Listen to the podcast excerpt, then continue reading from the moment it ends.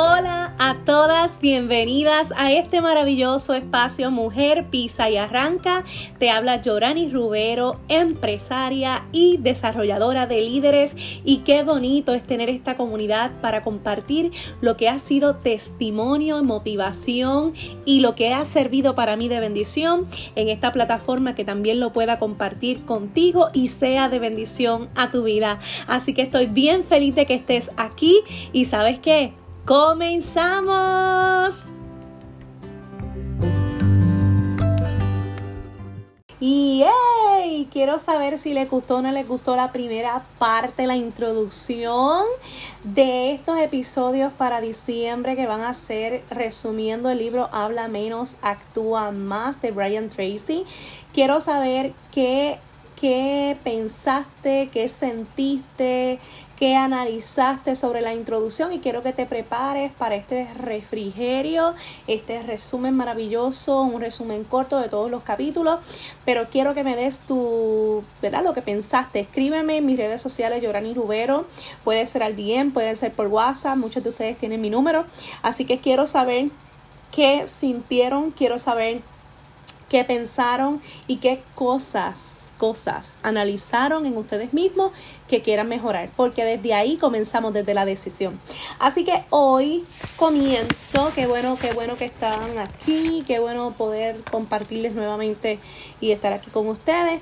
Así que hoy comienzo con el capítulo número uno que se titula El mayor obstáculo para el éxito. Y comienza este capítulo con un pensamiento de John Dryden que dice, primero hacemos nuestros hábitos y luego nuestros hábitos nos hacen a nosotros.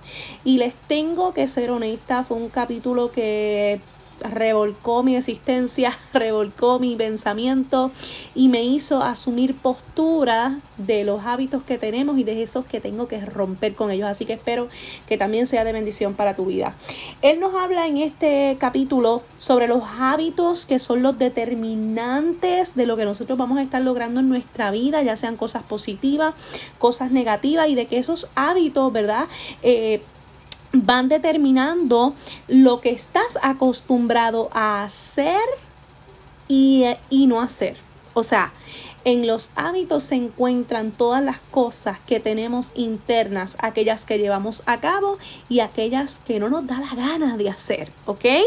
Así que hay que romper con viejos hábitos que nos llevan a una vida sin sentido, a una vida sin, sin éxito, a una vida sin cosas positivas y a una vida de crecimiento. Hay que romper con eso, hay que romper con esos viejos hábitos para poder de poderle dar paso a lo nuevo para poder manifestar en nuestra vida cambios positivos, cosas buenas y todo se basa en nuestros hábitos, así que esto es un capítulo para reflexionar y tomar acción también.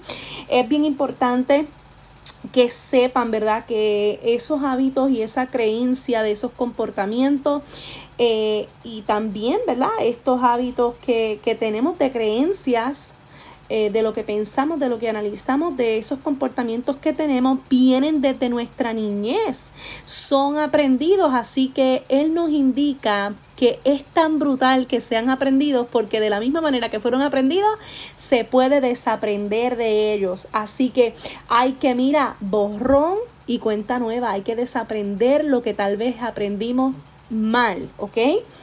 O que no nos deja avanzar, no, no que lo aprendimos mal, sino que son cosas que no nos dejan avanzar en nuestra vida y menos en nuestro emprendimiento. Hay que darle un alto a las suposiciones automáticas que llegan a través de esas creencias y de, de en vez de en cada cosa que hacemos analizar si estamos haciendo las cosas bien o si es productivo o si es bueno detenernos y no dar como que una primera impresión rápido, sino de analizar las cosas y luego poder accionar hacia lo que creemos, ¿verdad?, que es correcto. Y si esa creencia entendemos que es la equivocada en ese momento, pues poder darle borrón y tomar nuevas creencias ¿verdad? nuevas creencias y poderlas ponerlas en acción. Dice que el miedo al fracaso es la, la peor creencia que tenemos. El miedo a fracasar. Ese miedo al fracaso nos lleva a asumir conductas, hábitos, pensamientos negativos hacia lo que nosotros queremos tener. Ese miedo al fracaso creo que ha arruinado más sueños de los que ustedes se imaginan. Porque el miedo a fracasar y yo siento que es a veces el ego. El miedo a fracasar lleva a que las personas no tomen decisiones. Llevan a que las personas no se mantengan en una decisión. Llevan a que las personas lo intentaron, fallaron y no quieran volver a intentarlo porque ya fallaron. Así que eh, ese miedo al fracaso va creando en ti la búsqueda de excusas, eh, el escuchar esas voces externas que sean mayor a la interna.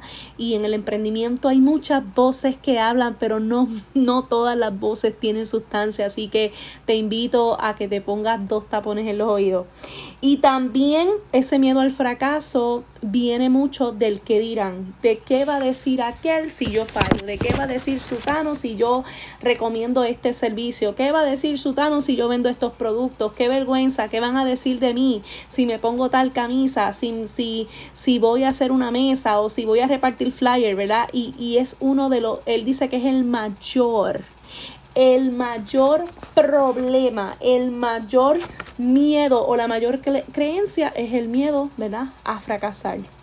Y nos cuenta, que me encantó, nos cuenta una, pequeña historia del elefante hindú y quiero compartirla contigo, ¿verdad? Bien resumida. El bebé, el elefante bebé, es separado de su mamá, es atado con una cuerda bien gruesa y ellos lo amarran a un poste fuerte, ese bebé trata de escapar y obviamente no va a poder, ¿verdad? No va a poder. Eventualmente, ese elefante bebé va a dejar de luchar. Así que el amo lo va a estar haciendo todos los días, todos los días, todos los días, todos los días. Y me encanta que él haya puesto este ejemplo, porque al final hace como que puff. O sea, al final podemos entender muchas cosas de nuestra vida, que somos igualitas, igualitos a ese elefante bebé.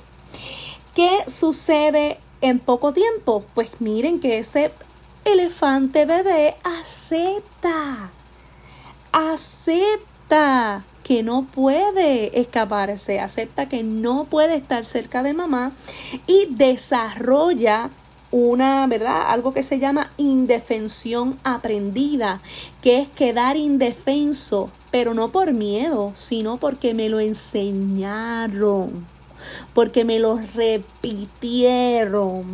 ¿Qué sucede cuando el elefante es grande? Pues mira, cuando es grande, lo único que debe hacer el amo es atar, escuchen esto, una cuerda del tamaño de una, una correíta de perro en la pata del elefante ya adulto para que el elefante inmediatamente, inmediatamente quede pasivo, quede quieto y baje la defensa, si es que tiene alguna. Así que es impresionante. El elefante en ese momento va a creerse incapaz de traspasar valla, de romper casa, de, vamos, vamos allá, de comerte. de comerte, de derrumbar. O sea, va a quedar incapaz porque ya lo creyó, porque se lo enseñaron. Y miren qué cosa más brutal. Cuando nosotros somos niños, nos ocurre lo mismo. Cuando yo leí eso, quedé sin palabras y yo sé que posiblemente para ti sea igual. Cuando somos niños, lo mismo nos sucede. Así que todas las creencias que nosotros tenemos en este momento están vinculadas a todo lo que hemos aprendido por repetición, igual que ese elefante. Eres lo que eres y estás hoy donde estás gracias a todas las elecciones anteriores. Así que tenemos que preocuparnos más por lo que estamos haciendo hoy porque de eso va a salir lo que seremos en nuestro futuro, ¿verdad? Y digo un futuro cercano. El, el, autor también nos dice que la clave del éxito está en descubrir el poder desarrollar el hábito positivo para que se convierta en automático. De la misma manera que nosotros practicamos y repetimos conductas negativas y creencias de comportamiento negativas, asimismo Él nos envía o Él nos hace un llamado a que nosotros podemos poder descubrir dentro de nosotros esos hábitos o poder desarrollar esos hábitos positivos con la práctica y la repetición. ¿Qué nos sugiere él? Que eliminemos las siguientes enfermedades de nuestra vida. La excusitis. Yo creo que de esto puedo hacer un podcast completo sobre la excusitis, que son aquellas pequeñas excusas que utilizamos para no hacer las cosas que debemos hacer cuando la debemos hacer. ¿Verdad? Dice número dos, eliminar el lenguaje del fracaso. Y en esa yo me apunto porque a veces sin darnos cuenta, por eso mismo que ya fue depositado en nosotros, ya nuestro lenguaje del fracaso está ahí como que automático. Así que tenemos que borrar y practicar y repetir nuevo lenguaje de, nuevos lenguajes y que esto obviamente no sean de fracaso. Número tres, los pensamientos negativos tienes que sacarlos de raíz y eso es algo que se practica de igual, de la de igual manera y se debe repetir. Y número cuatro, eh, él nos invita a irnos de la isla de la fantasía y da un resumen completo. O sea, él habla de lo que es la isla, qué cosas hay dentro de la isla, pero yo no te voy a traer todo eso, sino que te voy a traer un resumen. La isla de la fantasía es aquella que nosotros mismos practicamos a diario cuando decimos, por ejemplo, mañana lo hago.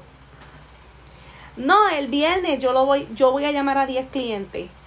No, algún día yo voy a lograr el directorado. Este, tal vez puede ser que venda 300 puntos este mes. Así que él nos invita a mirar, deportarnos, deportarnos de esa isla de la fantasía. Aquí mi pequeño resumen, quiero leerte, quiero que me escriba ¿Cómo te dejo este resumen? Recuerda que este espacio está creado desde mi corazón para ti. Sígueme en las redes sociales como Yorani Rubero y comparte este podcast para poder llegar a miles de mujeres que lo necesitan tanto como tú. Sácale una foto a este podcast, a este episodio y taguéame en tus historias o escríbeme tu comentario en el último post de Instagram. Si necesitas una oportunidad para desarrollarte y crecer, escríbeme a mujer pisa y arranca arroba gmail.com y recuerda que si yo pude, mi amor, tú puedes. Mujer, pisa y arranca.